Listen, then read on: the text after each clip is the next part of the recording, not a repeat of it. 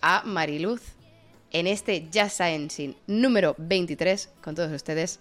Aquí la tenemos. ¿Qué tal, Mariluz? ¿Cómo estás? Bienvenida. Estoy riéndome todo el rato, pero me voy a poner, voy a ponerme en posición porque llevo aquí en la, en la salita esta, escuchándote y viendo el chat, y de verdad que me meo toda, vamos. El, chat, el chat es lo mejor, o sea, yo siempre lo digo que yo lo que mejor tengo aquí es el chat y es esa gente, esa gente que comenta de vez en cuando. Además que yo cada vez que voy a un streaming donde me, a ver, sin desmerecer a la persona, pero es que en el chat se cueste todo el salseo, entonces yo soy muy pro chat. Sí, sí, sí. Y nada, que muchas gracias por contar conmigo, que por fin ya estamos aquí y, yo también tenía muchísimas ganas.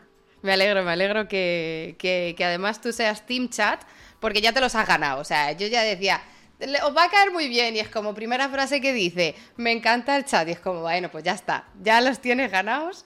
Pero, pero, pero vamos, no tenía yo tampoco ninguna duda. ¿Tú, em, ¿tú consumes mucho Twitch? Pues ahora un poco menos, pero porque estoy, pero sí, sí, yo soy de, de Twitch y vamos, estoy todo el día pegada al móvil. No debería, por lo menos los ratos libres que tengo, porque la fiesta no me deja mucho, pero sí, sí, soy muy ratilla de móvil, sí. ¿Qué canales, eh, esto, esto no, teníamos pensado hablar de esto, pero ya que me dices, ¿qué, canales eh, sigues en Twitch? Bueno, yo sigo algunos de ciencia, como esa extravaganza del tema de, de y todo esto, pero yo soy mm, fan total de Ibai, entonces yo me como todo lo que ah. hace, ¿vale? Yo me lo como todo. Y de ello, Juan, pero ya está, es que soy muy friki para estas cosas. No, no, no, además es que yo creo que precisamente Ibai, más Ibai diría yo, pero hay mucha gente de mi, de mi comunidad que, que, también eh, es fan de, de, de, Ibai. De Illo Juan quizás a lo mejor menos, porque mi contenido y el de Illo Juan como son muy diferentes, sí que es verdad que a lo mejor encajamos menos en gustos, pero, pero también somos, aquí somos muy fans de, de los dos eh, y, me hace... Me hace mucha gracia porque eh, aquí pasa aquí pasan todos los extremos. En tu, en tu silla hemos visto a gente de no sé qué es Twitch. Y, vemos gente de, no, no, no, yo además soy streamer y, consumo Twitch, o sea, eh, me, gusta siempre un poco preguntar. Em, bueno, entonces, claro, si viene una raid o si viene una sub y todo esto, tú, te lo sabes todo, claro. Ya está. Perfecto. Perfecto, perfecto. Oye, eh, bueno, eh, iba a dar el contexto porque ya un poco lo he dado, pero eh, nosotras llevamos conectadas en Twitter desde hace ya bastante tiempo. Por H o por B se ha ido retrasando el, venir aquí. Eh, y ya con el tweet que puse en, enero, ya fue como, venga, ahora ya, no lo dejamos pasar más. vamos, a, fijar fecha. Así que, de nuevo, muchísimas gracias por animarte a, venir aquí a contar tu, movida, como digo yo que es, eh, así como título, como lo hemos dicho antes, de la basura al mercado. Danos contexto de qué nos vas a hablar hoy. Bueno, yo voy a hablar de aprovechamiento de residuos, porque evidentemente todo el mundo sabemos que lo que no necesitamos lo tiramos a la basura y ya se encargarán los que sean de tratarlo, ya sea nosotros, ya sea en una empresa, ya sea en un hotel o en un comedor o lo que sea. Pero es verdad que ese tratamiento como residuo pues tiene un impacto medioambiental súper grande y realmente, sobre todo lo agroalimentario, eh, tiene un poder ahí escondido que no nos hemos dado cuenta hasta hace muy poquito, que bueno, que hay gente que va más por ese interés de decir, pues bueno, si le puedo sacar un doble partido, pues genial, ya luego lo del medio ambiente, pues vamos a dejarlo como plan B. Pero, pero bueno, que sea por, la, por el tema que sea o por la razón que sea, si podemos hacer algo por minimizar ese impacto que tenemos y bueno, y sacar cosas beneficiosas, sobre todo para la salud, pues genial. Entonces, y ahí de la basura al mercado. Y de ahí de la basura al mercado. Porque em, cuéntanos un poquito tu, tu background. Eh, ¿qué, formación tienes? ¿Qué estudios tienes? ¿Cómo has llegado a, trabajar en, este campo? Bueno, yo he dado muchas vueltas por la vida, porque yo eso de línea recta, que todo el mundo hace una carrera, mm, que con 18 años ya sabe lo que va a hacer y, y en selectividad tiene la máxima nota y ya va a entrar. Qué genial, enhorabuena de mi parte. Yo no.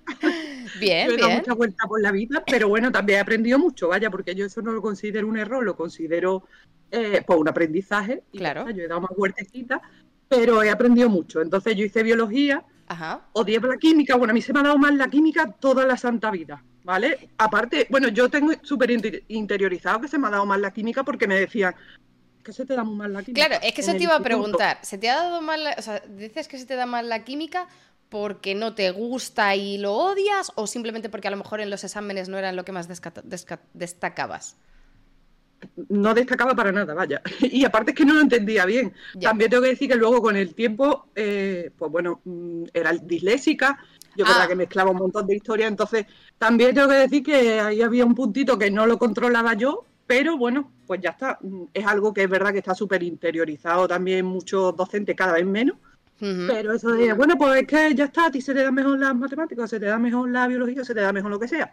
En mi caso, pues no era la química, yo ya iba con esa predisposición. Ya. De todas maneras, pues bueno, ya está, yo dije, pues voy a estudiar biología porque sí que quería estudiar algo relacionado con la salud, pero yo sabía que medicina realmente, tratar con gente que está mala, si es que yo tengo un poco espíritu, si es que yo me iba a poner mala a la misma vez que la gente.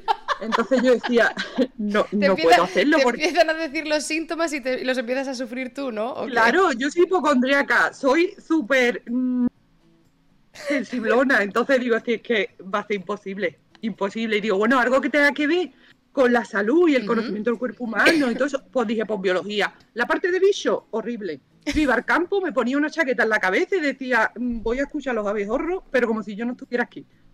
Esto era horrible. Pero... Ya está, yo a la gente que le encanta. Y, y, además a mí en biología es que parece que solo es eso, porque a mí cogía la gente y me decían, yo iba a mi pueblo, yo soy de Cádiz, no sé si nos denota. No se ha notado, no se ha notado nada. Y yo iba por allí y la gente me decía, oye, ¿qué planta es esta? Y yo, pues, no lo sé. yo, si yo probé botánica de chiripa, me refiero que no. Eso soy yo, eso soy yo. Pero es que, pero es que ¿sabes qué pasa? Que, bueno, una de las cosas buenas y una de las cosas malas, yo también estudié biología, em, es que es muy amplia, es que es todo lo vivo y lo no vivo también, porque también estudia geología, o sea, quiero decir. Eh, entonces es todo lo vivo. Obviamente tienes unas bases y el examen le tienes que aprobar, pero en el momento en el que sales de la carrera yo no sé distinguir un ficus de un, vamos, de un quercus, quiero decir, ¿no? Yo ya no hago las láminas de champiñones para verlas ahí en el microscopio que yo tenía que hacer, yo eso ya no lo vuelvo a hacer igual de fino, vamos. Claro. esas claves, que eso era un sudoku. Si tiene la hoja no sé qué, vete a la A3. Si tiene la hoja no sé cuánto, lo que sea. Pero bueno, que yo no era de esa rama, vaya, yo era más de la, de la otra. Y, y, es verdad que justo al terminar biología, bueno, antes de terminarla, pues empecé a hacer un máster a distancia de gestión de calidad en medio ambiente. Eh, era en, en, la Escuela de Ingenieros Forestales de Madrid, pero como estaba terminando me quedaba un par de asignaturas, pero también me salió una beca, aquí hay unas becas Ícaro que son seis meses de, pues bueno, gana 300 euros, no ganas nada, pero es formación, vaya. Y fue en el laboratorio de un hospital de estos comarcales. Y yo decía, madre mía, un hospital. Si yo no he estudiado medicina porque no quería ir al hospital. Pero bueno, yo decía, en el laboratorio, pues voy a ver otras cosas. Entonces, ahí conocí la investigación realmente, porque ahí empezamos, hacían estudios multicéntricos de estos de cuando la gripe A, temas de micro. Y claro, todas las muestras llegaban al laboratorio o salían del laboratorio y se trataban en el laboratorio. Y a mí es que eso me apasionaba, porque ya no era solo dar un diagnóstico, era intentar buscar una solución a algo que, ya está pasando, pero que lo que queremos es prevenirlo. Entonces yo decía, madre mía, yo me tengo que dedicar a la investigación, no sé qué. Pero claro, trabajar en un hospital es complicado, porque, sobre todo para biólogos, porque te tienes que sacar el BIR, y el BIR es un unicornio, ¿vale? porque en la plaza yo no sé, No, sí, es, un animal mitológico. Las plazas del BIR se entran en la categoría de animal mitológico y además cuando las consigas igualmente no eres sanitario, así que te comes una puta mierda con los derechos que tienes. O sea...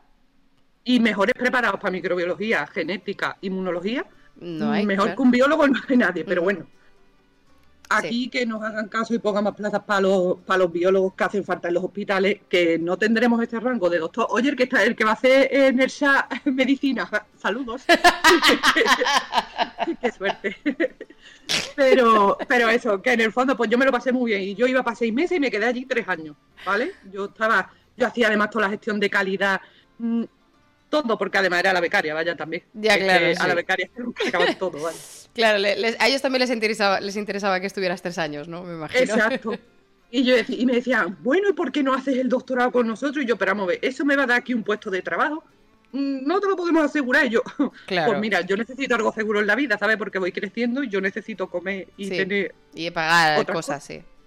Sí, sí, porque además yo lo máximo que cobré allí eran 800 euros después de tres años, y diciendo, y un poco lo que me dejo de piso ya. Y, echando tus 40 horas semanales o más, me imagino, o vamos. Claro, yo el mismo horario. No, te iba a decir, yo el mismo horario no, yo echaba un poquito más. Ya. Pero porque, bueno, eh, no voy a contar el ritual que había allí cuando se llegaba al laboratorio un poquillo.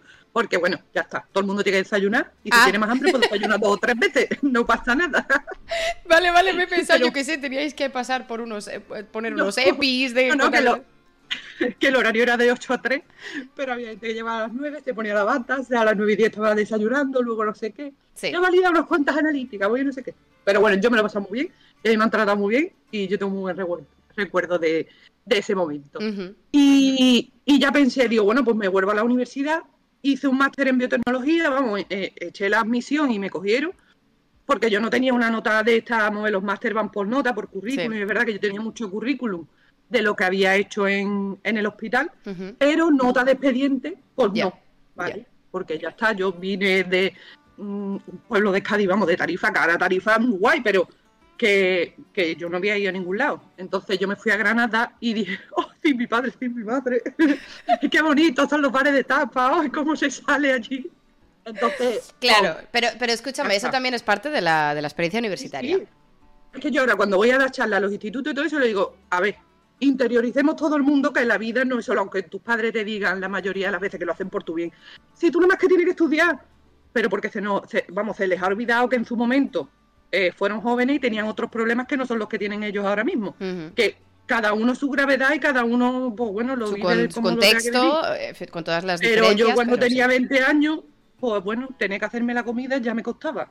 Que es que yo vivía de sopa de sobre y cosas de esas mucho tiempo. Y bueno, y gestionar el dinero, y gestionar los amigos, y gestionar relaciones, y gestionar un montón de cosas que no era solo los estudios, Sí. que también tenía telita. Vaya, Y- porque tú sales del instituto y, Es y que, te enfrentas a una eh, carrera Eso te iba a decir, que además, que yo no sé en Granada cómo, cómo fue el plan. ¿Tú hiciste licenciatura?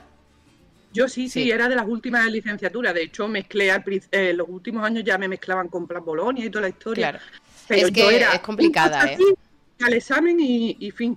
Sí, es, es complicado porque sí que es verdad que el- con el plan Bolonia, yo fui la última remesa de licenciatura también, que en la Autónoma de Madrid lo retrasaron como dos o tres años, o sea, eh, salimos como los últimos biólogos de España, eh, fue eh, la, la- creo, la, la de la Autónoma, y, mm, y sí que es verdad que yo compartí algunas clases con Bolonia, con, con gente que estaba en Bolonia, eh, algunas prácticas y alguna cosa, y es diferente, es diferente el, el plan que hay ahora que el plan que había antes.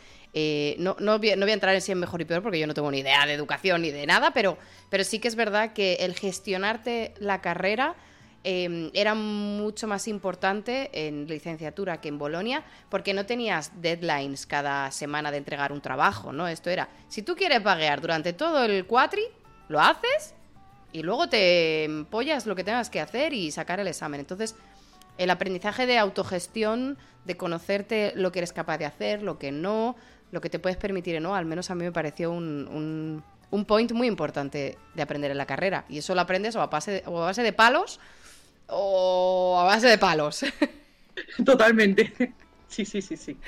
Pues eso, pues entonces, pues no tenía yo un expediente súper brillante que dijera, pero bueno, me admitieron en el máster de biotecnología por eso mismo, por el currículum que llevaba y eso. claro. Y es verdad que ese máster sí que te daba acceso al, al doctorado. Lo que pasa Ujú. que es verdad que en el doctorado, pues bueno, ahora gracias a la vida hay menos cultura de hacerlo gratis, pero antes era como, bueno, yo entro aquí, si hay posibilidad de, algún contrato Voy- predoctoral o lo que sea. Yo voy, yo voy trabajando a- hasta que me llegue la beca. Me he tirado dos años repartiendo publicidad, haciendo de teleoperadora, mm, eh, trabajando fregando plato en un bar a media jornada mientras avanzaba o esperaba que saliera algo. Eso ya, por suerte, cada vez menos. Pero vamos, porque es que es normal, porque la ciencia lo tenemos súper romantizada todavía y la ciencia es un trabajo. No tenemos que estar ahí peleando, vamos, no deberíamos estar peleando entre todos por un contrato y la de gente que se queda en la calle, evidentemente. Pero es que esto me Pero resulta bueno. tan curioso. Perdóname que voy a hacer un, voy a hacer un drift, eh, un giro de volante muy fuerte, pero eh, eh, estaba hablando antes de que estoy en una serie de Minecraft junto con otros streamers que se llama Éxodo, que, que, bueno, que tiene un toque un poco más científico porque el mod que han metido en Minecraft. Y precisamente en una de las cosas que tuvimos que hacer ayer, tuvimos que pasar un test psicotécnico para saber si podemos ir a la luna, ¿no? Tipo astronautas. Y, una de las personas, el otro streamer que estaba haciendo este test conmigo, que, que yo sepa no es científico ni de cerca, o sea, no, que yo sepa no tiene ningún background de ciencia, Y una de las preguntas que eran, eran en plan de, yo qué sé, si te dieran, eh, trabajarías de gratis o algo así, no sé, algo como tal. Y esta persona contestó, es que yo lo que hago lo hago por amor a la ciencia y me da igual y no sé qué y me sacrifico y no sé cuánto y no sé cuánto. Y yo era en plan de, pues yo quiero que me pague por lo que estoy haciendo, que sí, que toda la motivación que quieras y que todo el amor que quieras del mundo, pero que yo no pago mi alquiler por el amor a la ciencia. Entonces, Díselo a tu casero. claro. Te pago por amor a la ciencia. Claro, entonces, incluso, o sea, por eso me, me, me, resultó tan, tan chocante, porque esta persona es más joven que yo, diría, o es de mi edad, quiero decir, que no es una persona eh, que a lo mejor tenga una visión diferente a la ciencia que había hace quizás 20 años, que no había tantísima gente, a lo mejor, eh, eh, luchando por las pocas plazas que hay, ¿no? Entonces, me, hizo muchísima gracia porque es que ayer tuve esta conversación en, en, un stream de Minecraft diciendo, pero ¿y no me van a poder pagar por mi trabajo? Quiero decir, ¿qué es esto?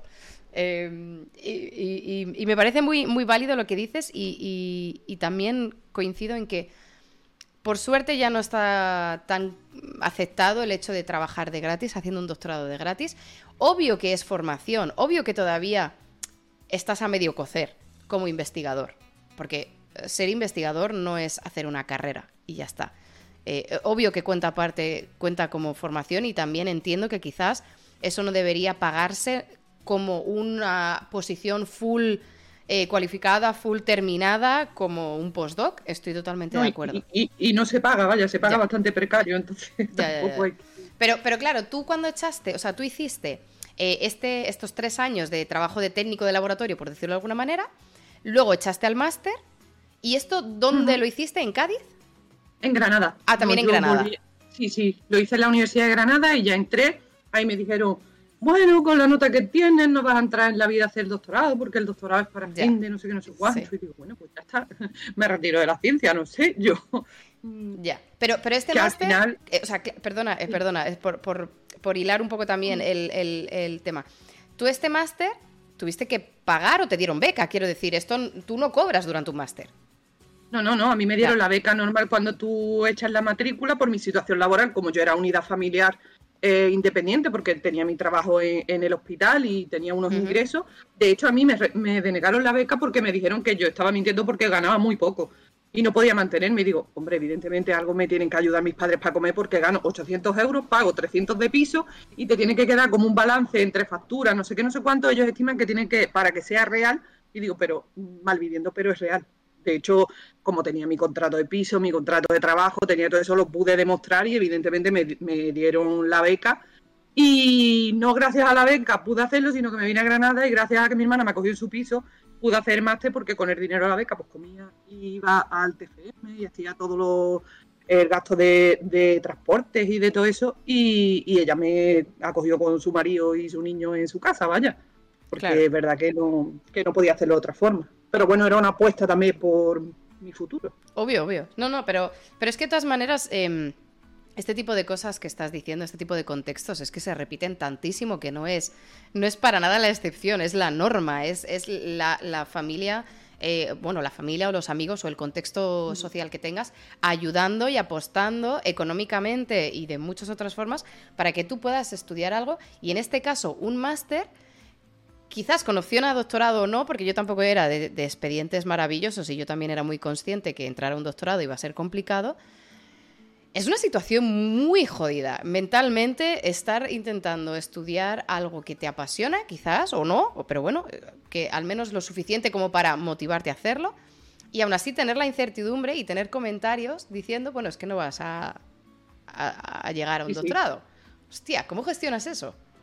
Hombre, yo porque mi motivación estaba súper alta, es que yo sabía que era lo que me quería dedicar y es que quería hacerlo sí o sí. Hombre, no pasando por el aro de todo, si no tenía, si no iba a conseguir un contrato, pues ya buscaría mi vida de otra forma porque nunca me ha dado miedo empezar de cero en, otras cosas. Eso nunca, nunca he tenido problemas.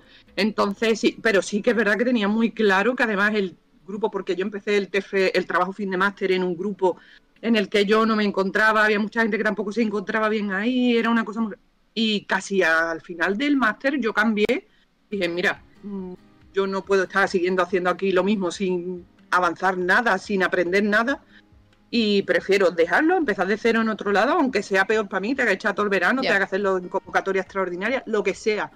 Y encontré el grupo en el que ahora ya he vuelto. Y la verdad es que como me encantaba tanto lo que hacían, tenían tanta proyección de proyectos, eh, el tema, la línea principal de investigación era tan chula, yo decía, es que mm, quiero intentarlo, por lo menos quiero intentarlo. Y mira que era un grupo de química analítica, que he dicho al principio que yo química. Claro, no, tú a química has dicho Una bióloga. Claro, claro, yo era como la infiltrada, de hecho sigo siendo como la infiltrada en el departamento, porque ahora soy yo la que da las clases de química a los alumnos de química, de biología, de nutrición, de otras carreras.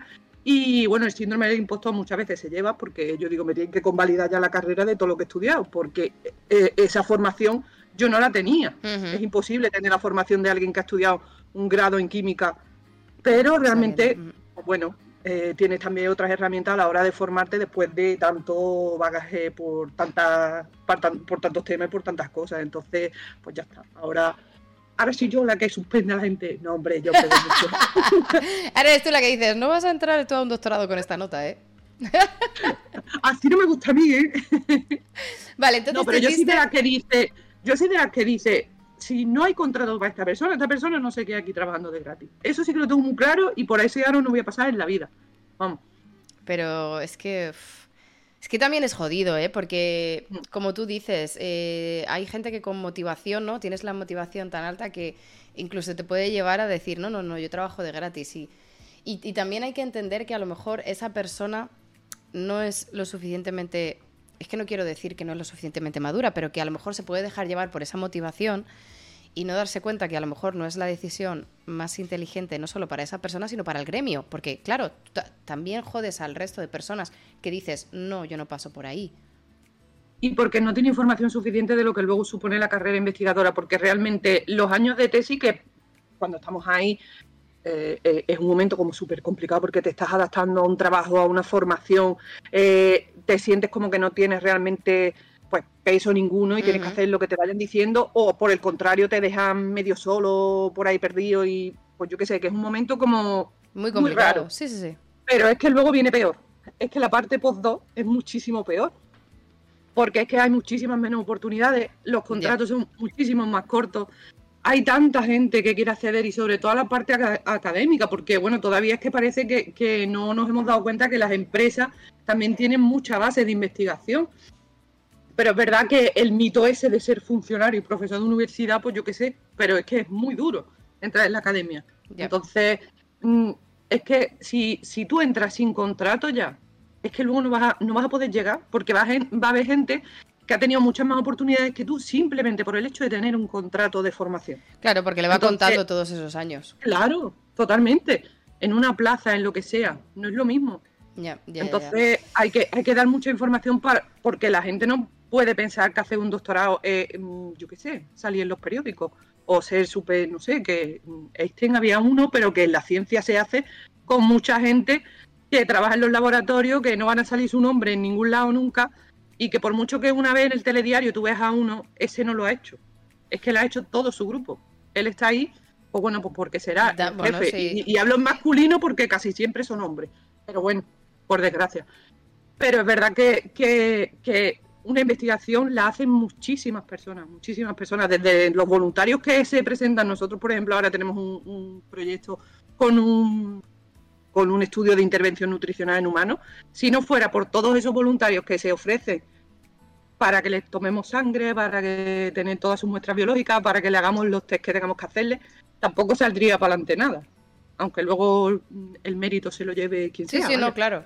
Y, y, ya, como tú dices, voluntarios, eh, quien pone la pasta también, que a veces es el Estado, pero a veces es una empresa farmacéutica eh, o una empresa chiquitilla, eh, todos los técnicos que van saliendo, que no salen tampoco ni siquiera en los papers muchas veces. O sea, sí, sí, sí, 100% estoy, estoy de acuerdo que la cara visible no es representativa de todo el trabajo que hay detrás de la mayoría, bueno, de todo lo que se hace en la ciencia. Em, y, bueno, y es lamentable. Así que siempre está bien recordarlo, ¿no? Siempre está bien decir de vez en cuando esto para, para recordar que es un trabajo como otro cualquiera en algunas cosas, en otras no, obviamente, y que debe estar pagado y, reconocido como, como debiera. Em, entonces, eh, tú hiciste el, el máster ahí y luego te quedaste para hacer el doctorado también ahí. Sí, porque había posibilidad de, bueno, hay proyectos de tanto regionales como nacionales que tienen asociados pues estos contratos, yo ya no les llamo becas porque no somos becarios, somos contratados, contratos de investigación para esa formación predoctoral. Lo que pasa que a mí me tocó en la época del 2010-2011, ahí empezó toda la crisis a notarse de 2008-2009 en investigación, que siempre se nota años más tarde porque lo que tú pides no se resuelve hasta un par de años más tarde. Entonces hubo un parón y yo firmé mi contrato en 2014, a mediados de 2014. Entonces, claro, yo desde que leí el máster, bueno, desde que defendí mi tesis de máster a finales de 2011, pues todo ese tiempo mm, tuve que estar compaginando con otros trabajos. Claro. Pero claro, mm, no era, era culpa de todo en general. El sistema fue así, las circunstancias fue así, fueron así, y ya está. Y como yo quería y sabía que tenía posibilidades, pues me esperé y me esperé hasta que finalmente, con la suerte de que fui la candidata y pude hacer el doctorado y defendí la tesis en química en, 2018. ¿Y, qué, ¿Y de qué fue tu doctorado? ¿Cómo, ¿Cómo acabaste? Iba a decir, ¿cómo te acabó gustando tanto la química o el grupo de investigación que a veces eh, te entras por el grupo y luego pues el proyecto, al fin y al cabo pipeteas cosas, ya, ya, ya, células o, soluciones. Em, ¿cómo, ¿cómo, acabaste? ¿De qué, de qué trataba? Y, bueno, entiendo que te gustó lo suficiente como para seguir. Por algunos compañeros, no, no todos. No, pero es verdad que era un centro súper chulo de investigación, porque es verdad que aunque fuera, es un centro que está asociado al Departamento de Química Analítica, pero, pero es verdad que, somos un grupo multidisciplinar y estamos eh, químicos, biólogos, había farmacéuticos, había gente de ciencia y tecnología de los alimentos y es verdad que trabajamos con un foco muy común de, no quiero decir biomedicina porque suena como duro que alguien de química haga biomedicina, pero sí que nosotros lo que hacemos es buscar compuestos en fuentes vegetales que tengan efectos beneficiosos para la salud, sobre todo para la prevención y el tratamiento. Entonces esa fue mi tesis. Yo me estudié de distintas fuentes, entre ellas el chocolate, bueno, el cacao, que, y, bueno, para mí era como súper emocionante porque era lo que yo quería hacer, era la prevención, lo que siempre había querido, trabajar en salud, pero desde la prevención y uniendo tantas temáticas como era la parte de alimentación, la parte de analítica, porque evidentemente tienes que hacer una parte tecnológica de esa obtención desde mm, el matojo que deje en el campo, vaya, que, que,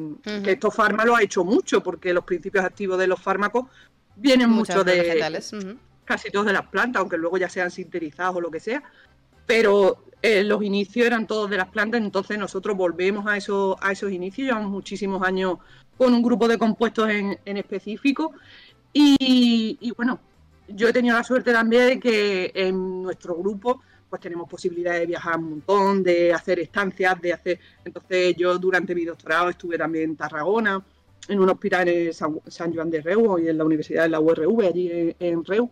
Y también estuve en París haciendo un, una predoctorado, una estancia predoctoral de seis meses, y trabajaba con niños con acondroplasia, que son niños que no tienen, no llegan a una talla normal. Y vimos cómo, hasta modelos animales, porque evidentemente como estábamos hablando de una molécula que venía del cacao, llegamos hasta animales, hasta modelos de ratón, pero era verdad que era un hospital solo de niños que realmente, pues que tenían esas patologías. Entonces ver que tu trabajo mm, puede hacerle un beneficio a niños que al final pues son muy pequeños y desde chicos tienen que tener un tratamiento farmacológico bastante agresivo y que eso tiene pinta de que, de que puede ir bien, pues la verdad es que era un sueño.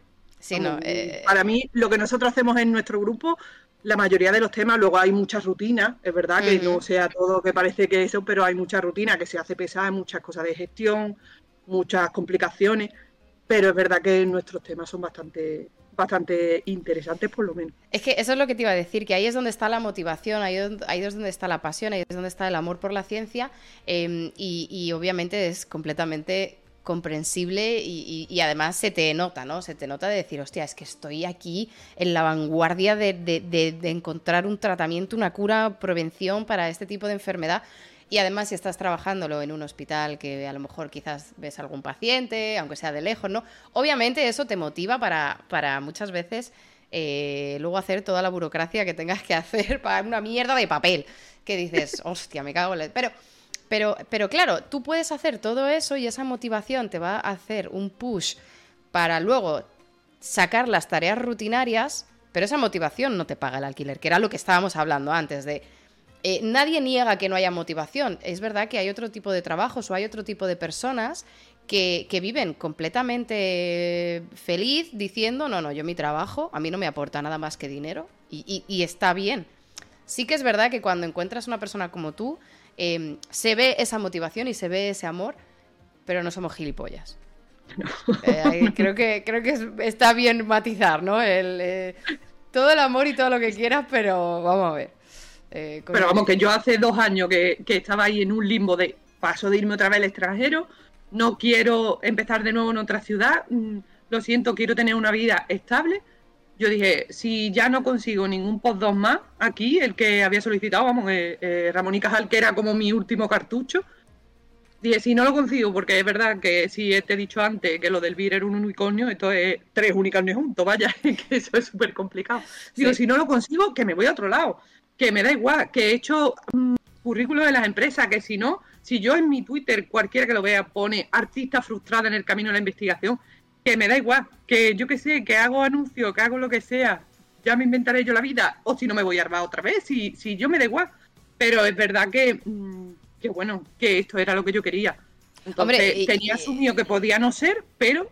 Ya, ya, ya. Pero además es que ya desde el punto de vista egoísta, desde fuera, hostia, a mí me daría mucha rabia no tenerte a ti investigando cosas, porque eh, obviamente esa motivación y esas ganas de pushear, eso es un extra que ayuda en la ciencia, porque a veces tienes que echar horas extra, a veces tienes que ir de congreso, que para la gente que no se piense que irse de congreso es súper chill y súper guay, trabajas mucho, duermes poco y si quieres ver la ciudad o tomarte una cerveza vas a dormir menos aún, o sea... Yo vuelvo mala de todos los congresos, mala que también que son maravillosos, que, te aportan muchísima información, es una experiencia muy enriquecedora, pero quiere decir que es esa motivación por conocer qué se está cociendo en la ciencia lo que te hace aguantar las mierdas de lo congreso. O sea, no, no, no, es todo bonito. Entonces yo desde el punto de vista egoísta diría, joder, me, me, me daría mucha rabia como sociedad, a mí como persona, que una persona formada como tú, con motivación como tú, no pudiera seguir trabajando en esto porque no hay contratos o porque no hay lo que sea. Que como tú dices, si te tienes que ir a cualquier otro sitio, al final te vas a ir y ya está, y no hay drama.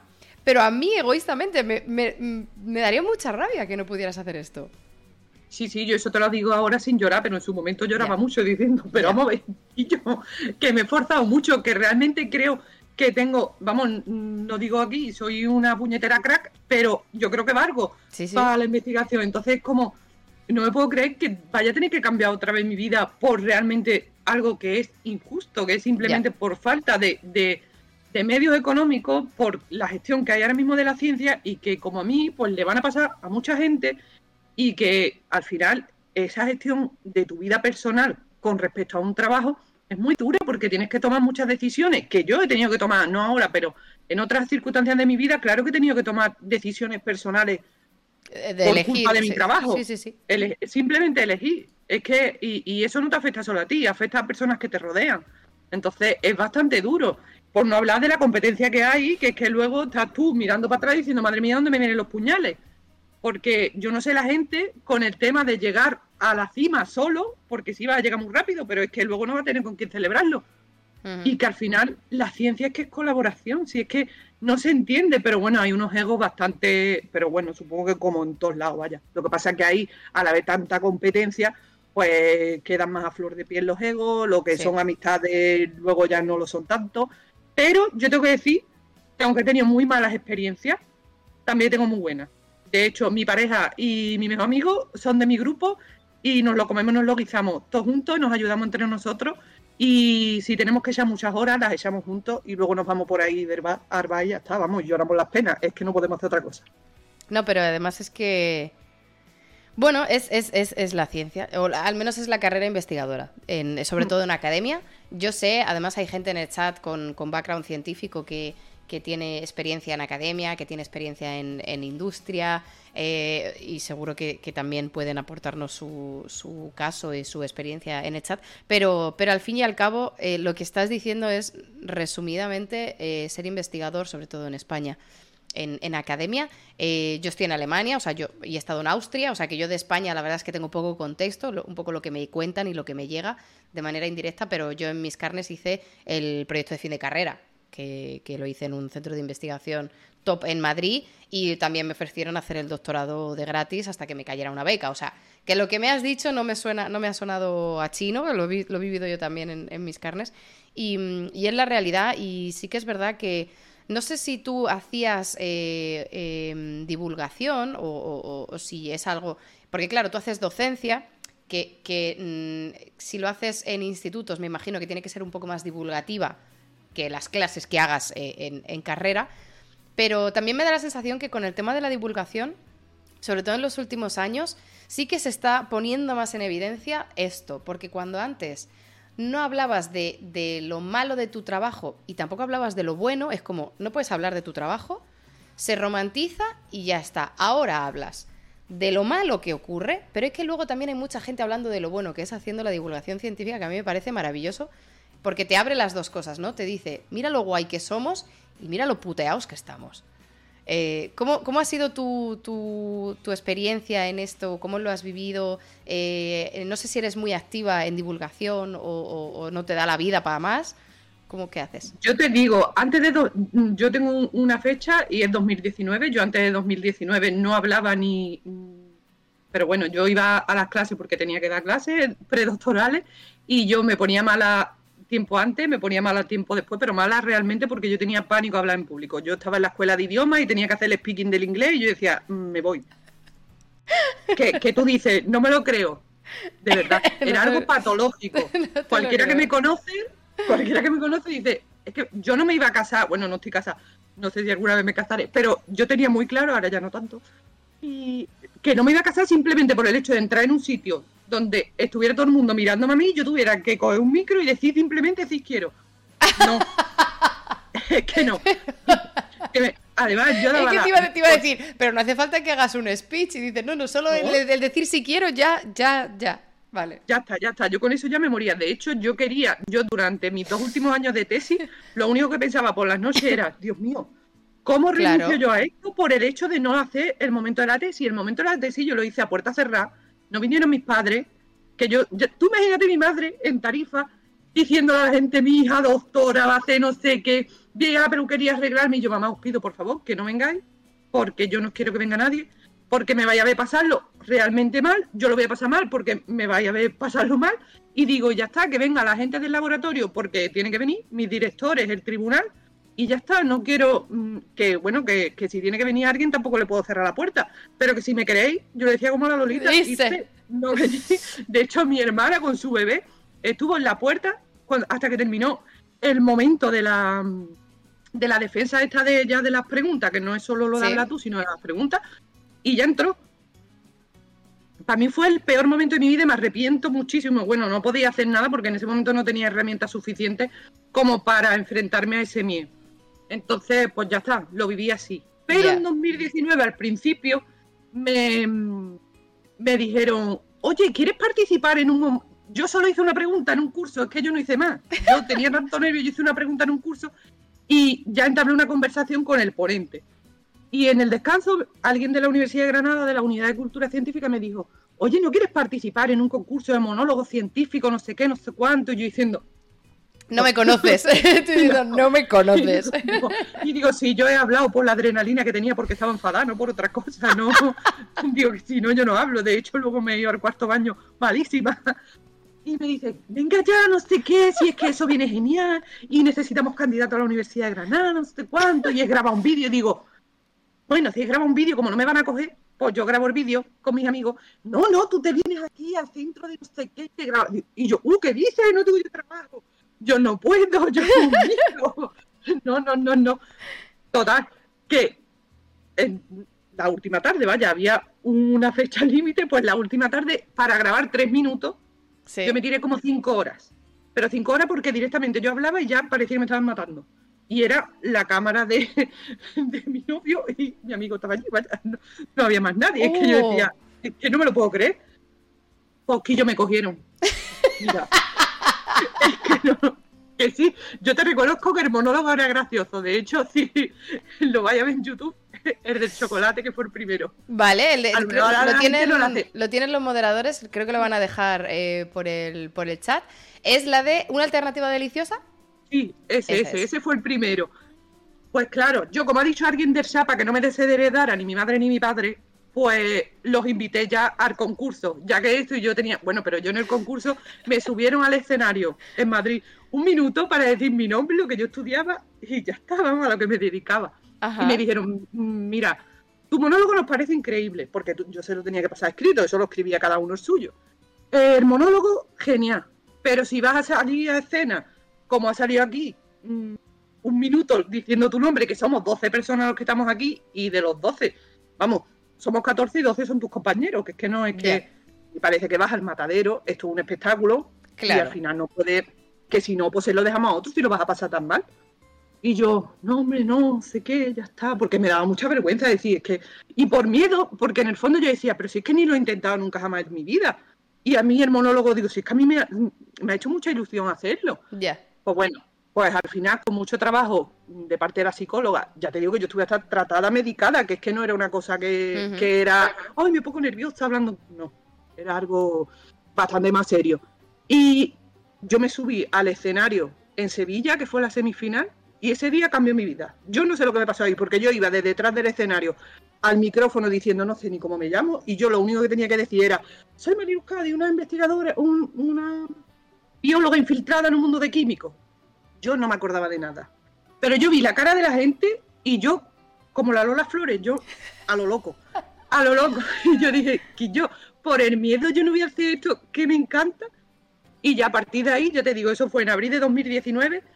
Y yo te digo que la divulgación para mí ha sido un antes y un después, no solo en pues, participar ya en cosas muy mamarrachas. Aquí, por ejemplo, en Twitch hemos hecho en la pandemia espectáculos de esto de ciencia visión, que era como Eurovisión, pero pero con letras así científicas, vaya, cogíamos las canciones de Eurovisión más típicas y, luego hacían, vamos, se hacían letras científicas, o por ejemplo con los villancicos, pues exactamente igual, que luego era un, macha, un, mucho más machismo, pero muy guay.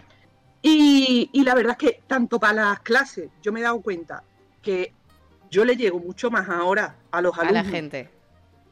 Aunque, aunque mis clases tengan que ser las que sean, pero la forma de llegarle y cómo transmitirle pues bueno, porque está a una hora, a las ocho y media de la mañana. Eh, todas las herramientas son, son bienvenidas. Y, como yo trabajo mucho con empresas, porque es verdad que todo el tema este de, la revalorización, sobre todo es trabajo con empresas, la forma, tú no puedes transmitirle a, una, a unos empresarios la ciencia pura y dura, porque, porque no te la van a comprar. Tienes que darle soluciones y que la entiendan y que para ellos sean eh, totalmente viable, tanto económica como de a ellos el proyecto de investigación que tú le lleves vale, sí, guay, pero necesitan otro idioma. y para eso la divulgación para mí ha sido clave, pero clave. Oye, pues eh, eh, me gusta mucho tu trayectoria de cómo, ¿no? De cómo lo has contado, de cómo ser eh, total, tener miedo escénico literal, patológico, a, convertirte en, vamos, en una máquina de comunicar. Y, voy a aprovechar, perdóname, Mariluz, para dar las gracias a Riobo, que nos ha hecho una raid.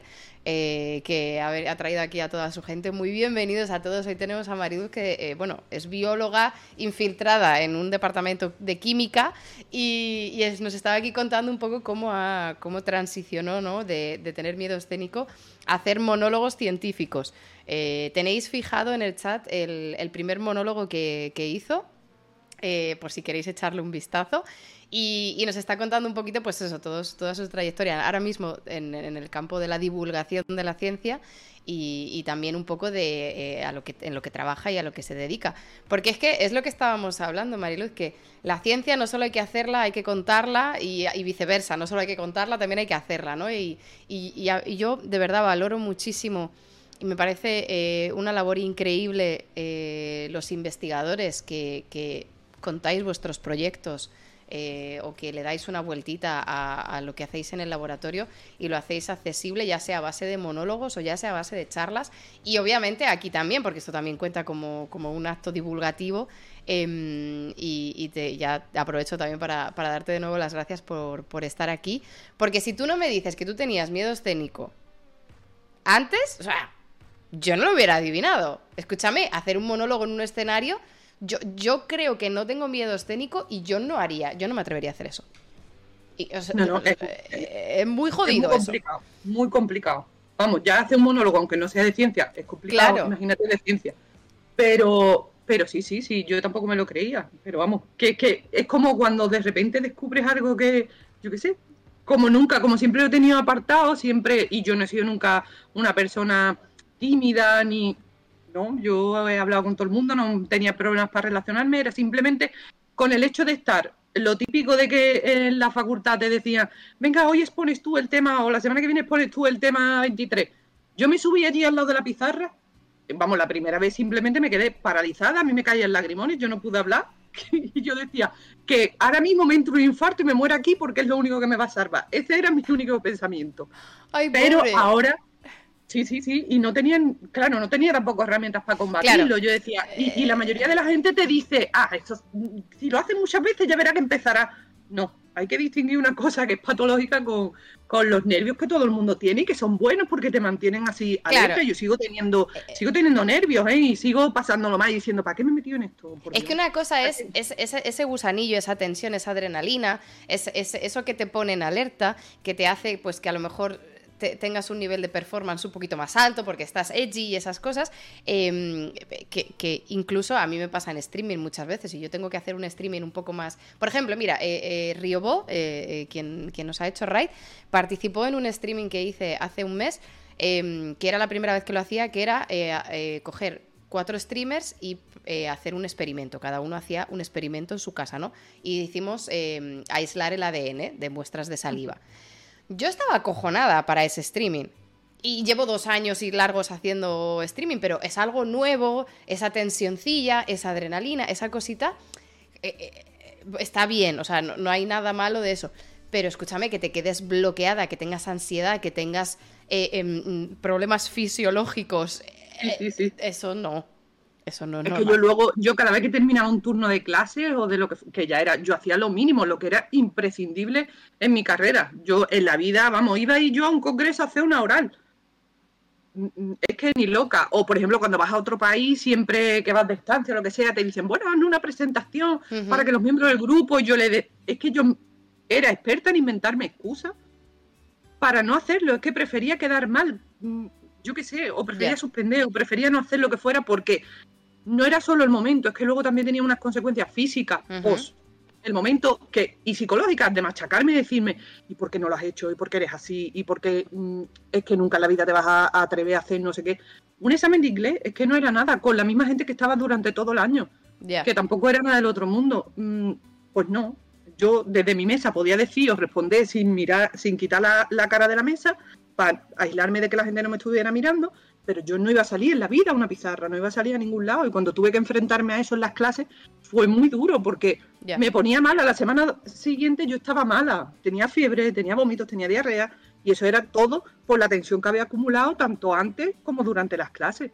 Entonces, hombre, yo si no me hubiese, si, si en ese momento del escenario yo no lo hubiese disfrutado como lo disfruté, evidentemente no lo hubiese hecho en la vida, porque tampoco me tengo que esforzar a hacer una cosa que no me da ningún beneficio. Una cosa es que yo tenga que hacer algo por trabajo y ya lo gestionaré, pues psicológicamente como puede, vamos, como... como sí, como buenamente puedas.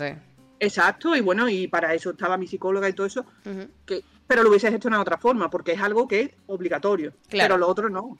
Y entonces tú llegaste ahí al escenario en Sevilla y dijiste, aquí estoy, y ya eh, has repetido con los monólogos científicos, eh, eh, ¿Haces otras cosas de divulgación? Porque esto es en, el FemLab, ¿no? Eh, pero, pero en Granada también está lo de desgranados. Desgranando ciencia. Ah, desgranando ciencia. 28 y 29 de abril, ha sido hace, hace nada, y es verdad que son charlas de 10 minutillos, también he participado un montón de veces. Y bueno, he presentado en el Museo de Ciencias Naturales de, Madrid espectáculos así de, de, ciencia, ya te digo que sí, cantando, que sí, lo que sea que ya luego es como mm, mm, a lo que se le ocurre a la gente, pues yo mm, ahí me apunto. Si tengo tiempo y puedo de verdad, pero también hacemos experimentos para niños chicos, para gente de instituto, charlas directamente en instituto, pues bueno, del tema de investigación o de la carrera investigadora en FP, en todos los niveles. La Noche Europea de los Investigadores, de hecho, hoy hemos estado. Que Álvaro Chat eh, mi compañero, y, da fe de que casi lo mato porque a mí me, iban a dar un premio de una cosa, bueno, nos lo iban a dar a todos los del poste porque era la mejor divulgación de poste, y me llamaron a mí y yo me faltó cogerlos del cuello diciendo, como yo tengo que subir allá arriba sola, es que sé que el premio ahí, vaya. Es que, mm, es que iba a llorar diciendo, no me hagáis esto. Me hace gracia cómo pasamos de la alegría a la violencia en un momento, ¿no? En plan, de un premio, sí, no, te mato. No, te mato. Entonces, hacemos muchísimo, muchísimo formato porque además que nos encanta. Y bueno, porque creemos que es necesario realmente acercar, porque si no la gente no va a saber la importancia que tiene nunca la investigación y luego el saber al fin y al cabo da, es una herramienta súper potente para que tú tomes decisiones en base a lo que tú realmente conoces, no a lo que te cuente cualquiera. Entonces creo que también es un compromiso que tenemos la gente que hacemos ciencia. El problema es que ya tenemos poco tiempo para hacer ciencia. Imagínate algo que casi siempre es gratis, vaya, que lo hacemos por amor al arte. Es que eso te iba a decir, porque estaba hablando antes de que lo guay que ha sido eh, la divulgación científica que ha abierto tanto los temas científicos que se tratan como las cosas malas que se tratan, ¿no? o, sea, o que ocurren en ciencia, que ha abierto, pero el problema de esta divulgación científica es cuando se espera o se pretende que lo hagas en tu tiempo libre sin remunerar y sin crédito, y, y, ya no solo eso, sino que también he visto a varios divulgadores que no les convalidan como méritos eh, académicos. Porque si dices, vale, no me pagas extra, por ir a hacer cosas, pero si luego tú esto, todas las charlas que yo doy, las puedo poner en mi currículum y me, y, me cuentan, me dan puntos para acceder a diferentes cosas, dice, bueno, vale, es parte de la, del reconocimiento, mm. pero si ni siquiera te cuenta eso, o sea, es que ¿qué haces? No, a ver, puede, ya te digo que a lo mejor en un comentario, en una evaluación de un ítem, te pueden decir, ah, y se valora positivamente que hace divulgación, pero que eso no te da de comer. Me refiero, ni te va a dar un contrato ni te va a dar nada. Por desgracia, pero sí que es verdad que yo que he estado eh, participando en el tema, no sé si conocéis, pero el formato universal de currículum de investigador es un formato de la FECID de currículum, el CVN, que es como, madre mía, eso era de la prehistoria y nadie lo rellenaba, pero todo el mundo nos lo pedía en formatos distintos cada vez que teníamos que, que echar un contrato, una plaza, lo que fuera y era como súper tedioso. Y no había un sitio, por ejemplo, para la parte de divulgación cuando ahora se van a crear estas nuevas seseños, que son como pues seis años que tú te has tirado haciendo investigación, haciendo docencia, pues también haciendo transferencia y divulgación. Porque yo, por ejemplo, que hago mucha transferencia con empresas, pero también hago mucha divulgación, eso quién me lo reconoce, eso dónde lo puedo meter yo. Ahora se está modificando todo para que tú puedas poner ese tipo de cosas, pero todavía queda un largo camino porque realmente no es como vas a un congreso y ya te tienen el certificado preparado. Ya, ya. Es que yo voy a un instituto y yo me voy a poner a, pedirle a los profesores, ¿me hacéis un certificado de que he estado aquí dos horas haciéndole a los... Pero, pero es pues que eso tiene que tener algo, o sea, 100%, ¿eh? 100%. Eh, no, estoy, o sea, estoy frustrada con la situación, pero tú tienes una formación, la divulgación, como tú lo has dicho, la divulgación a ti te ha ayudado a poder mejorar tu comunicación con empresas, a poder mejorar la docencia que haces. Eh, o sea, tu tus labores de, divulgación, sean las que sean, te ha ayudado a ti como profesional, como investigadora y como trabajadora en tu puesto de trabajo. Eso tiene que estar reconocido y valorado en algún aspecto. Yo no lo sé porque no decido yo las cosas, pero de cajón, creo que no es, creo que no estoy diciendo una tontería y creo que todos entendemos que esa experiencia te está aportando un rango. Por supuesto, por supuesto. Lo que pasa es que luego está otro grupo de gente que se dedica a la ciencia que dice que como eso mm, no entra dentro de sus tareas porque no está remunerado y no está dentro de lo que es el personal docente investigador. Bueno, eso es como el que cuando llegó la pandemia no sabían utilizar Meet, ni el Zoom, ni ninguna herramienta digital para dar una clase. Que luego te veías toda la gente haciendo en la pizarra mm, electrónica maravillas, vamos. Entonces, ya, pero que eso es todo formación que tú tienes y que luego la vas aplicando. Pero yo creo que sí, que a partir de ahora eso se va a tener más en cuenta porque se ha visto que es una herramienta imprescindible, más allá de que sea una profesión, porque es verdad que hay poca gente. Sí. Pero hay gente que vive de la divulgación. Y es que además eh, me parece, me parece eh, importante también, eh, igual que no todos los investigadores son buenos docentes per se, no todos los investigadores tienen por qué ser buenos divulgadores, ni tienen por qué hacer divulgación. Y, al contrario, hay buenos postdoc que tienen mucha mente y mucho papel y mucho escribir becas y mucho escribir papers, pero a lo mejor tienen unas skills un poco más limitadas en el laboratorio. Y no pasa nada. Y yo creo que también está bien entender que hay endotipos de postdoc y, que, y tú, si tu tiempo que estás dedicando a hacer tus tareas, te, tus, tareas te forma, te da experiencia y y te mejora en tu puesto de trabajo, ese es tu trabajo. Totalmente. Pero es que yo creo que el sistema está preparado como para formar IPs, que hagan de todo. Ya. Y un grupo no tiene IPs, solo tiene uno o dos como mucho. Entonces, tenemos que dejar que, vamos, debería haber gente, porque hay mucha gente en academia que dice, yo me meto en academia porque me gusta la investigación, porque he tenido la oportunidad y fin. Y porque al final he podido entrar. Y llevan a lo mejor años trabajando en una empresa y no han dado clases en 10 años.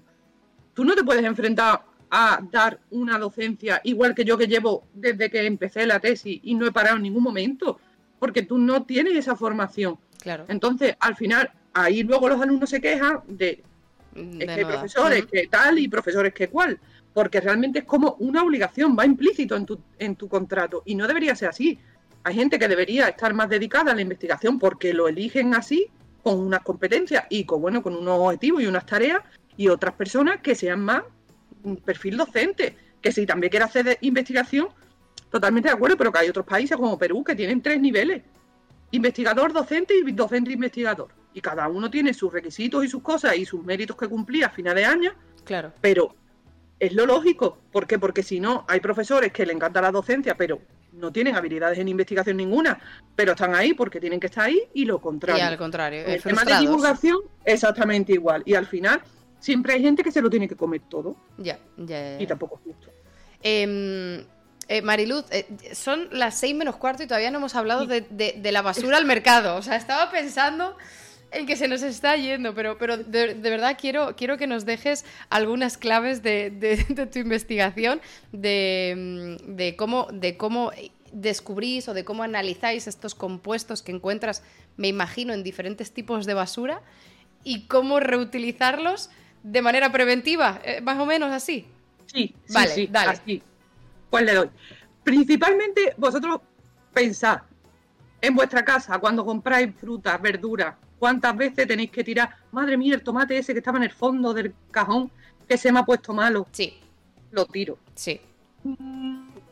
Simplemente porque hagáis, bueno, ya muy poca gente hace guacamole porque está en todos los supermercados y me voy a comprar la tardina. Pero los zumos exactamente igual. Pero imaginaros las empresas que se dedican a eso, la generación de mm, pieles, semillas, cualquier tipo de destrío, porque lo de los destríos es un tema a tener en cuenta en el que nosotros tenemos mucha culpa también, porque queremos la naranjita que sea más redondita, más bonita, que no tenga nada, el tomatito que no tenga esa forma rara, a no ser que sea el que tiene la forma rara de por sí, y todo lo queremos súper perfecto cuando realmente las, las condiciones y las características de sabor, de olor, de nutrición, vamos, los aspectos nutricionales no varían porque tenga una forma un poco más rara, pero como pagamos decimos, pues yo quiero lo mejor y nos hemos acostumbrado a eso y metemos, nos metemos todo en el, en el saco.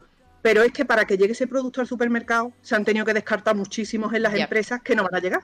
Que como mucho, pues bueno, si estamos hablando de aguacates, pues se pueden utilizar los de otro calibre que no sean de supermercado para hacer guacamole, pero otros directamente se tiran. Ya. Y es que estamos desperdiciando alimentos ya no solo por el medio ambiente, es que hay mucha gente que pasa hambre. Ya. Entonces, lo primero, lo primero es hacer una compra mm, consciente, eso lo primero para que nosotros por lo menos no contribuyamos en esto. Pero realmente todas estas empresas ya han visto que tratar esos residuos diariamente, primero es un gasto económico increíble, porque es que es diario.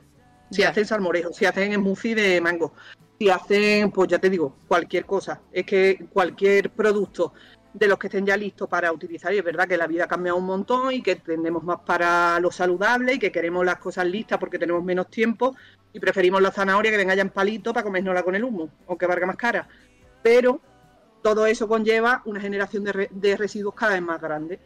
Y esos compuestos que para nosotros, que los hemos estudiado siempre en vegetales y que eh, llevábamos muchos años eh, estudiándolos, pues vimos que realmente la mayor concentración estaba en las pieles y en las semillas, que tiene sentido, porque si son compuestos que tienen capacidad antioxidantes y temas así, y son protectores a ellos en la planta, pues realmente lo que le, lo que le produce es pues, protección frente a la radiación solar, a los temas de sequía y, vamos, iba a decir humedad, pero humedad poca, vamos.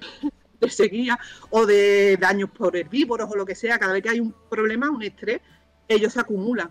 Entonces, tiene sentido que en los frutos y en las pieles y en la semilla, que de la semilla de donde va a salir otro fruto, haya más concentración. Entonces, estábamos quemando y tirando eh, una fuente súper rica en compuestos que luego podemos hacer cosas para nuestra salud, ya sea en formato suplemento alimenticio, cosmético o de la forma que sea.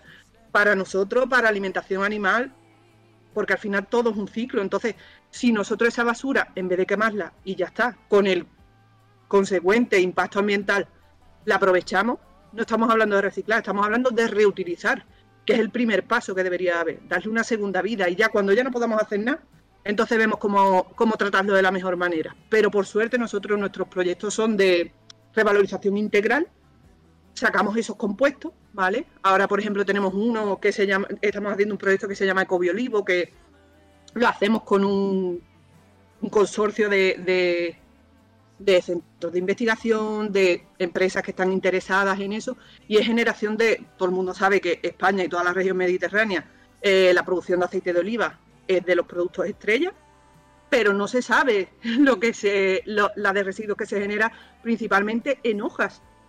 Y esas hojas se queman, o como mucho, sí, sí, en hojas de olivo.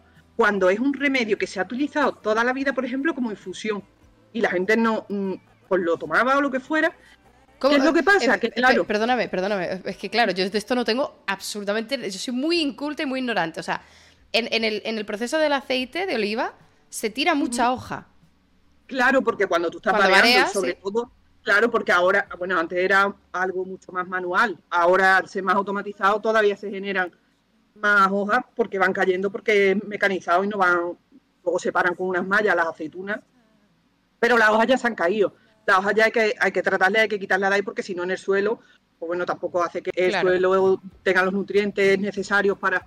Total, que todo esto es un ciclo. Entonces, ¿qué es lo que pasa? Pues que vamos a quemar hoja de olivo vamos a quemarla cuando realmente se ha comprobado que el potencial, que el aceite de oliva también tiene esos compuestos, pero que el potencial más grande lo tienen las hojas, porque está, es súper rica en esos compuestos. Y como mucho, mucho, mucho, se utilizaba, vamos, se está utilizando, pues bueno, pues para alimentación animal, para, porque es verdad que los piensos ya no son de tan calidad, principalmente porque no tenemos pasto suficiente, porque bueno, pues todo el tema del cambio climático, y al final hay que buscar alternativas. Pero claro, podemos buscar las mismas alternativas sacando primero esos compuestos, que es que, de hecho, la ESA ya tiene una alegación, la ESA es la, agencia de, alimentaria. Ah, ah iba a decir la agencia espacial, la es que se llama igual, la ESA. La, agencia que dice, por ejemplo, el yogurcito este, el actimel, lo que te ayuda no son los bífidos, sino que son las vitaminas y los minerales, ¿vale? Sí, vale. hay evidencia científica de que este compuesto o que este principio, lo que sea, tiene este efecto, ¿vale? Vale. Pues la calidad, por ejemplo, de aceite de oliva, que sea virgen extra, entre muchos de los parámetros también está la concentración de un grupo de compuestos que se llaman polifenoles, que seguro que alguien habrá escuchado el hidroxidirosol, bueno, y que hay muchísimos mercados ya de zumos, de productos de belleza, de lo que sea, que todo es antioxidante. Eso ya todo el mundo lo sabe. Pues esos compuestos son los que tienen esa capacidad pues para evitar los radicales libres. Entonces, nosotros qué hacemos? Cogemos todas esas hojas, entonces queremos que esas hojas no sean quemadas, le sacamos esos compuestos que son beneficiosos y con lo que quede, ah, ya te digo, te estoy contando el ejemplo de las hojas de olivo porque es el último proyecto que tenemos ahora y lo vamos a hacer para, estamos estudiando el efecto que tiene tomar ese suplemento de esos compuestos que hemos sacado en un envejecimiento saludable, porque todos vamos a envejecer y vamos, no estamos buscando la cura de la eterna juventud, pero no es lo mismo que tú a partir de los 45 años desarrolles patologías crónicas, que empieces a tener diabetes, hipertensión, que, que empieces a tener que tomar un tratamiento crónico tan en una edad que realmente, como la esperanza de vida cada vez es más larga, mm, ya no solo por nuestra salud también, sino porque al final economía también, vaya. Exacto, que es como todo, vaya, que yo siempre digo, todo esto es súper altruista, pero hay otra gente que tiene otros otros eh, otros intereses y casi siempre son por dinero, evidentemente. Entonces, ¿qué? ver si realmente, porque bueno, estos suplementos de hojas de olivo, que si ponéis en Google hay hojas de olivo, hay suplementos que podéis ya comprar, pero qué evidencia científica hay eh, detrás de todo eso. A lo mejor ensayos en células, ensayos en... Es que vamos, hubo, me acuerdo yo, una polémica súper grande de que el gazpacho cura el cáncer de no sé qué, y era que en células habían utilizado gazpacho, yo no sé. ¿Cómo? Eso no lo conozco. Voy a apuntarme yo ese paper. Buscar, buscar, buscar eh, además salió en las noticias gazpacho el gazpacho cura el cáncer o algo así. Luego se tuvieron que retractar, bueno, no retractar, pero dar más información de la que estaban dando. Era simplemente un estudio preliminar en células con unos compuestos que estaban extraídos del gazpacho, pero bueno, que luego el clickbait es el clickbait. Pero vamos, que sepáis que todos los de que sale de vamos a estar súper bien, esto ayuda a esto, esto ayuda a lo otro y lo que sea, pues no hay suficiente evidencia científica, sobre todo en humanos, principalmente porque es muy difícil, porque hay poca financiación y llegar hasta un ensayo en humanos tiene mucha tarea. De hecho, nosotros estamos ahora en eso y es súper complicado, súper complicado, pero bueno, ya hemos empezado, por ejemplo, la primera parte, ya hemos tomado todas las muestras de tipo cero, estamos ahí, ya tenemos los suplementos, la gente se lo está tomando.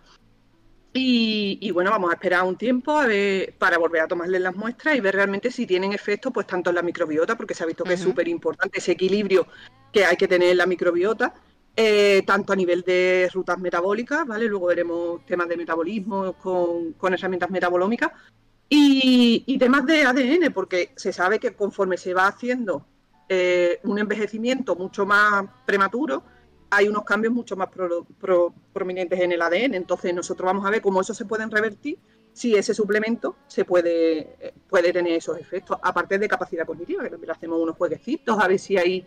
Porque bueno, nuestra intención no es, ya te digo, no es tener a la gente, aunque yo luego le digo a la gente, hoy vaya a estar, vamos, no vaya a dar ni cuenta de la edad que tenéis, porque como estamos entre 45 y 65, los que están en 64, digo, vamos, vaya a volver para atrás, como los cangrejos, pero para bien. Y, pero bueno, ese no es el objetivo general, el objetivo es que tengamos por lo menos la mayor calidad de vida posible.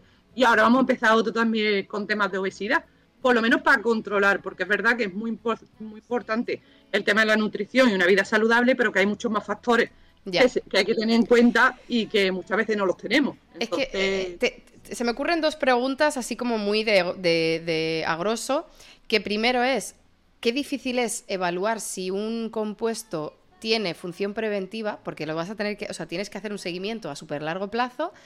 Y, y, rezar para ver si hay diferencias porque también haya otros factores que le saquen enfermedad o no. O sea, claro, es muy complicado que no tengas enfermedad y que después de cinco años sigas sin tener enfermedad y atribuirlo al compuesto al que le estás dando. Es que ya está a corto plazo para nosotros ha sido súper complicado hacer reclutamiento voluntario porque en ese tramo de edad de 45 a 65 muy pocos voluntarios no fumaban, no bebían, porque esos son factores súper extremos que, que producen un estrés en el organismo y que no podemos controlarlo. Entonces, que no tuvieran ninguna patología crónica, que no tuvieran ningún tratamiento así, es que era muy complicado y es lo que más nos ha costado conseguir voluntarios porque no puedes hacerlo en cinco personas. Eso no, es representativo. Tienes, que coger más. Pero, y entonces, claro, y ahora se me viene la segunda pregunta.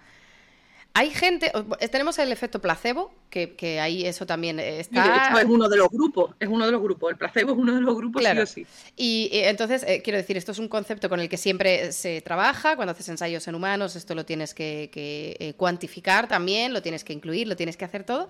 Pero, pero en eh, mi, preocupación, o no mi preocupación, pero siempre me quedo un poco... Em, eh, no, sé, no sé cómo explicarlo. Cuando leo estudios de eh, nutrición o de alimentación, porque hay muchos otros factores muy interconectados, como puede ser el ejercicio, como pueden ser rutinas de estrés y tal.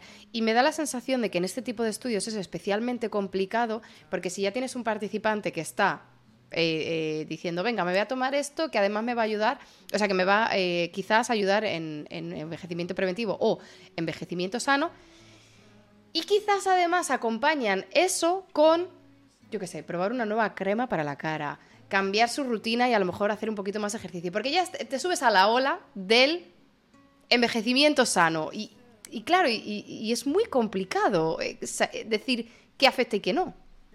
Por eso nosotros tenemos que tener primero la mayor variabilidad posible, porque si tú lo quieres extrapolar a la sociedad, hay gente que hace deporte, hay gente que hace deporte súper extremo, hay gente que lleva una vida fatal, me refiero, bueno, fatal no, pero bueno, sedentaria. Más sedentaria, sí, sí, sí. Claro, quitando, por ejemplo, temas ya más complicados de, no me refiero a beber alcohol habitualmente, o fumar una caja de, o un, como se llame, cajetilla al día esas cosas tienen que estar fuera porque, porque no las podemos controlar. Pero el resto, eh, tenemos que tener la mayor diversidad posible porque no todo el mundo tiene las mismas circunstancias de vida.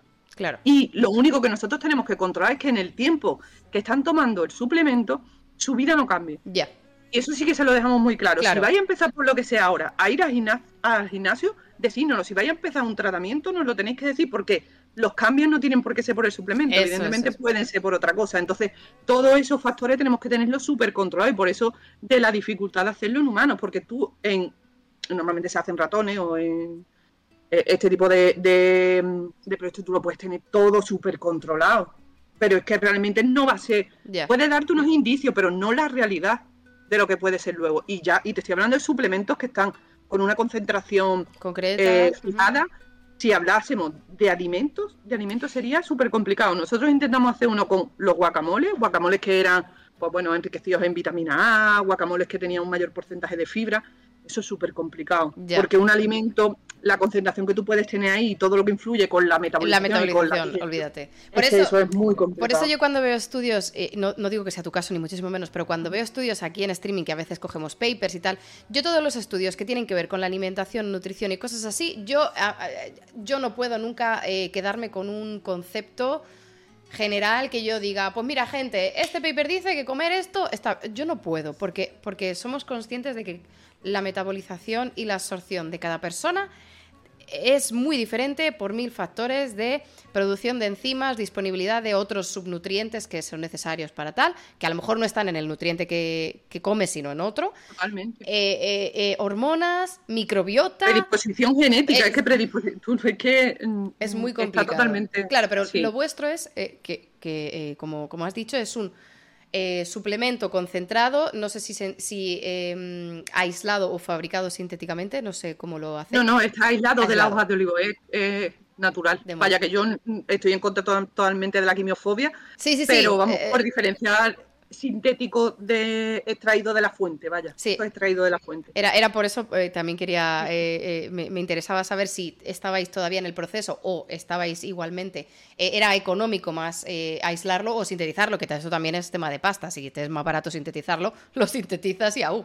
Pero, pero claro, en este caso concreto además es el re- darle esta, este, esta utilidad a las hojas, entonces Claro. es más claro. obvio el aislarlo de ahí, claro, claro. Y eso lo hacemos con pieles de aguacate, con semillas de mango, que utilizamos muchísimo. Estamos trabajando con, con muchísimos residuos, con distintas empresas que tienen este problema y que al final lo que queremos, porque todo el mundo, no, bueno, no voy a decir marcas, pero hay empresas muy grandes, por ejemplo, de zumo, que tienen muchísima disponibilidad de un departamento de I+D, que ellos mismos recirculan su agua, que sacan el aceite de las naranjas para hacer no sé qué, que luego...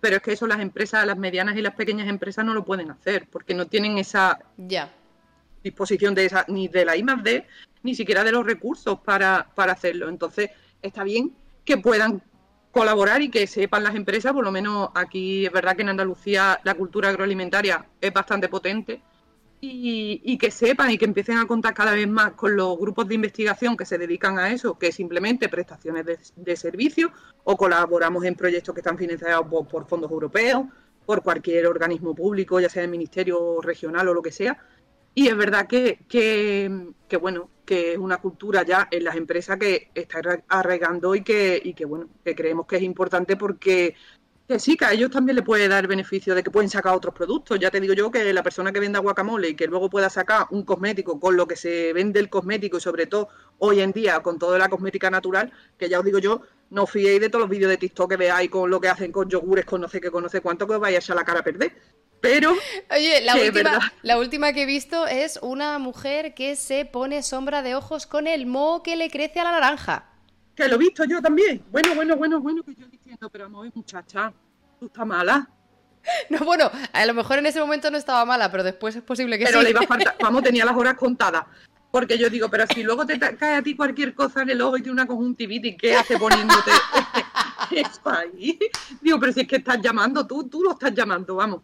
Entonces, que no fiéis y, y que, hay, que, que hay tremendas locuras. Es terrible. Entonces- no, no, no hagáis esas cosas, gente. Las cosas que parece que es muy que es muy fácil hacer un cosmético en tu casa porque hay mucha gente haciendo que si no sé qué, labiales, que si no sé qué, Sí. pero eso no tiene un control de calidad. y mucho menos evidencia científica, porque nosotros, nosotros nos cuesta muchísimo hasta hacer esos ensayos en humanos, porque, bueno, pues tienes que medir, si realmente hidratas, tú tienes que tener unos parámetros que digan que ha hidratado.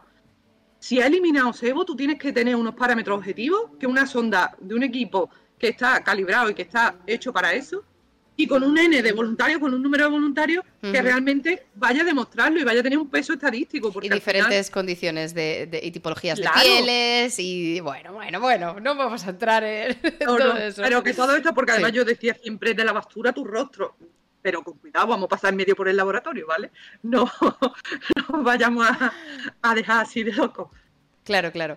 Eh, y claro, entonces eh, me imagino que parte de tu investigación o parte de tu trabajo es pensar en qué cosas se están desperdiciando y eh, a lo mejor encontrar la forma de extraer todos los beneficios que se puedan, eh, digamos esto en tema de eh, investigación básica, ¿no? Ciencia básica, y luego otra parte de tu trabajo es lo que estás diciendo, ¿no? Comunicarte con las farmas o con empresas que no tienen por qué ser farmacéuticas, pueden ser alimentarias o cosméticas o lo que sea, y decir, oye, mira, ¿tú te has dado cuenta que de la piel de la naranja que tiras te puedes hacer una cremita maravillosa de la muerte? Y, eh, o sea, claro, eso eh, obviamente tiene un, objetivo, entre comillas, privado, porque la empresa va a sacar un beneficio, pero eh, si pensamos en el One Health, ¿no? Si pensamos en la salud del planeta, estás contribuyendo no solo a la salud de las personas que utilizan esa máscara de piel de naranja, sino a toda la contaminación o la creación de residuos que estamos evitando. Totalmente. Y además que a las empresas, ya te digo, le interesa porque pueden sacar productos, porque se ahorran el tratamiento de residuos y porque aparte hace investigación básica mediante proyectos como te he dicho antes o lo que sea, que esto no es eh, la empresa, yo quiero que me saques este producto y me pongas una etiqueta que diga que esto es buenísimo. Eso, mm, por lo menos desde la investigación eh, en organizaciones públicas, mm, es que eso no, no, lo va a hacer, vamos, nadie. Entonces no lleva un fin comercial lucrativo nos quedamos simplemente en la investigación. Ya luego, si tú quieres sacar el producto, registrarlo, decir lo que sea, poner el paper que ha salido esto, yo no voy a, nunca voy a farsear un resultado para darle a una empresa un producto porque no tengo ningún fin comercial. Nosotros no, no cobramos, no tenemos royalties, no tenemos nada, solo es el proyecto. Claro. la investigación. Pero sí, que es, sí que es verdad que a la empresa le interesa. Eh, si de ahí sale un, un proyecto de investigación, un paper o lo que sea que avale que ese compuesto está concentrado en esto y que por eso se ha decidido realizar una crema de la hoja del olivo, claro, eso a la empresa obviamente nadie va a negar que no es, un, no es una ventaja y no es un beneficio. porque, hombre, y porque realmente aportar ciencia a tu, a tu producto le va a dar mucho más valor. Es que eso está bastante claro y por suerte lo, han entendido. Claro. Entonces, porque es que si no, luego, ¿cómo compites? Sobre todo con, con, empresas mucho más grandes que sí que lo tienen. Entonces tienes que hacerlo diferenciándote con eso, con una evidencia científica. Y eso tiene que ser real, porque si no, no hay ningún organismo que eso te lo vaya... Y en alimentación mucho peor. Vaya, en cosmética todavía, pero las leyes en alimentación tú tienes que aportar muchísimo, pero muchísimo aval científico para que eso se te reconozca. Eso no es tan fácil. Claro, eh, sí que es verdad que aquí a lo mejor entramos en una línea medio gris, entre comillas, em, o, se me ocurren varias áreas eh, eh, grises, porque claro, en alimentación hay una reglamentación eh, muy, muy estricta en controles de calidad. En, tratamientos, bueno, eh, lo hemos visto con las vacunas, ¿no? mil procesos, mil pasos, mil, mil historias para que a ti te, te pongan el sello, te licencia en un tratamiento. Pero luego hay eh, otras, otras áreas que son, como tú dices, cosméticos, como son suplementos que no requieren una receta médica, ¿no? porque sí que es verdad que hay algunos suplementos que requieren receta médica y otros no que tú los encuentras en supermercados.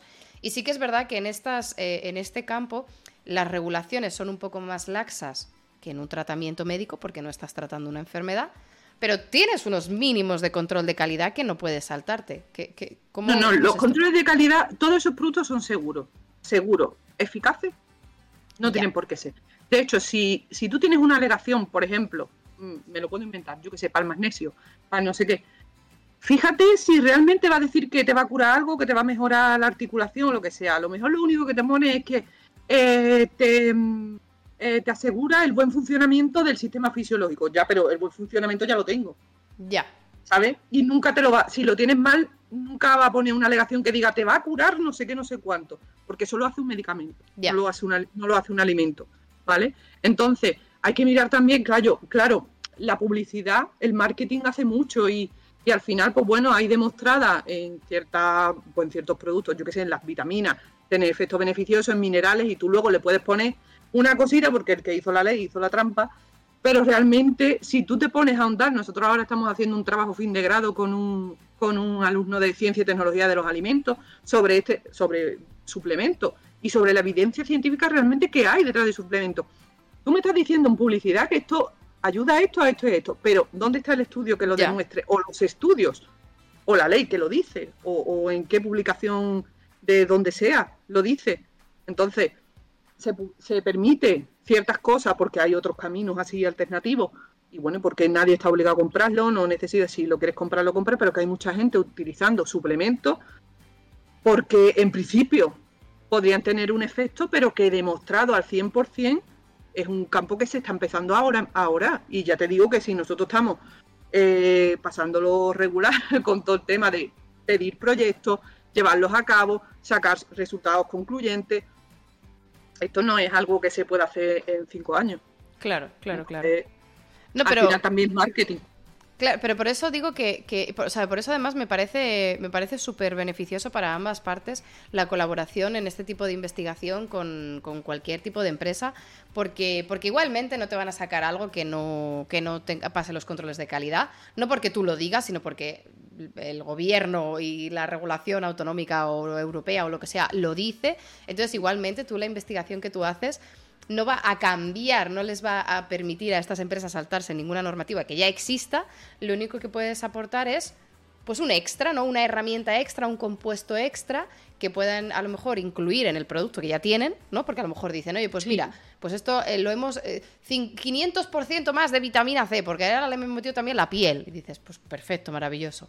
Eh, pero los, los controles de calidad no se han saltado, simplemente has añadido este extra. Claro, de hecho, no sé si, vamos, seguro que a la gente que esté así más puesta en temas de cosmética, había muchísimas cremas que llevaban vitamina C, temas de, de, de temas de, de day cream, de, de, cremas diarias, como para... Y de repente salió una tecnología que eh, ya la vitamina C iba liposomada, que la mayoría de la gente dice, ¿y esto qué es liposomada? Pues bueno, eso es simplemente que esa vitamina va dentro de una cápsula que esa cápsula tiene una, una mm, forma semejante, vamos, es exactamente igual que nuestras membranas de las células, por lo que hace que la vitamina C penetre mejor o que penetre más. Entonces, eso es como, eso fue un boom. vale, tú puedes tener una crema con vitamina C, pero es que si la tienes liposomada, eso le da un plus y al final todo eso son avances tecnológicos que son por la ciencia, sí o sí, y que realmente sí que tienen una validez, pero porque se hacen estudios de biodisponibilidad, pero tanto para eso como para eh, alimentos. Nosotros vamos a comparar suplementos libres que tú te tomas en una cápsula, una cápsula que se digiere en, estómago y ya está. Que evidentemente si se si llega a estómago, pues ahí hay una, unas metabolizaciones, hay unas reacciones con los jugos gástricos y todo eso que no es lo mismo hasta que llegue al tema de colon. Que si tú las metes en una, en una cubierta, que hace que se proteja de esos jugos, que lleguen intactos que todo esto tiene muchísima ciencia detrás, pero que, no se hace tan fácil, que con las vitaminas, porque las vitaminas es algo que lleva toda la vida. Pero ¿habéis escuchado algún otros compuestos? No. No, no, no, Todavía no. Ahora mismo, como mucho, en temas, por ejemplo, de cosmética, bueno, más allá de los suplementos que puedes encontrar en lo de resveratrol, eso fue que parecía que nos teníamos que tomar todo el mundo vino porque tenía un montón de resveratrol de la uva y yo diciendo, pero que tiene arco, ¿sabes? que es que como la uva, ¿no? las semillas de la uva, que todo el mundo las tiramos, y ahora la semilla de la uva se utiliza para todo.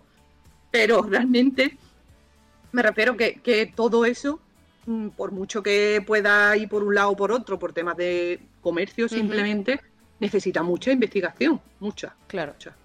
Bueno, pero... Y puede tener un efecto, vaya. Pero, pero es como tú dices, pues si se descubre, se llega, se realiza el avance tecnológico o científico de, oye, mira, si tú el, compuesto que quieras lo metes en una vesícula, en un liposoma, en una vesícula de aceite, eh, o en una vesícula de membrana que se parezca a las nuestras, tienen mejor absorción, eso ya simplemente...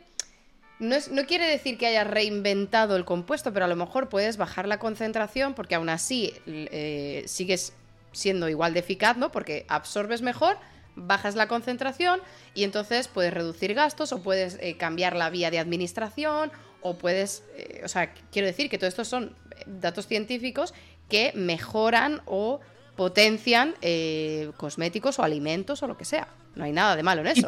Y, porque principalmente el problema que hay en todos estos compuestos es eso, la disponibilidad que tiene dentro del sistema. Una vez que, que estamos haciendo la digestión, que hay muchísimos estudios que estudian el efecto del extracto, del compuesto, de lo que sea, pero fuera de la digestión, o como mucho en una digestión in vitro, simulando con unas enzimas gástricas, con lo que sea. Y ya te dicen, pues sí, esta es la evidencia científica que hay, ya, pero a ese nivel.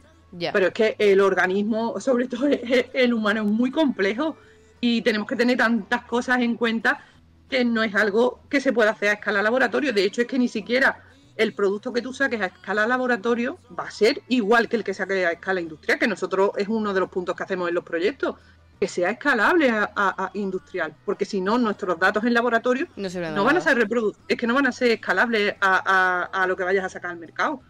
Y hay mucha gente que eso no lo sabe. Que lo que piensa es, bueno, han sacado un paper, dicen que hay esto y hay mucha evidencia. Sí, hay mucha evidencia, pero ¿de qué tipo?